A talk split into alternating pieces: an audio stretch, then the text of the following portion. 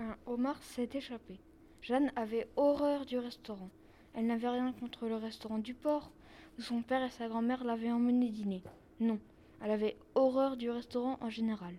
D'abord, on n'y servait que des plats de grandes personnes, pleins de gras et d'arêtes.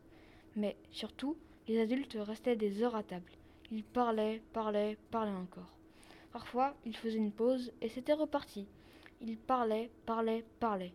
Ils parlaient de, de choses sans importance, qui n'intéressent que les adultes, la politique par exemple.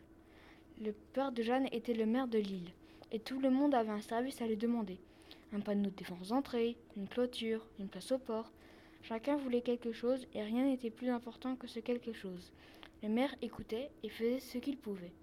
L'été, les grandes personnes prenaient leur temps, si bien que lorsque Jeanne, son père et sa grand-mère descendaient sur le petit port, le repas durait des heures, parfois des semaines, exceptionnellement des siècles.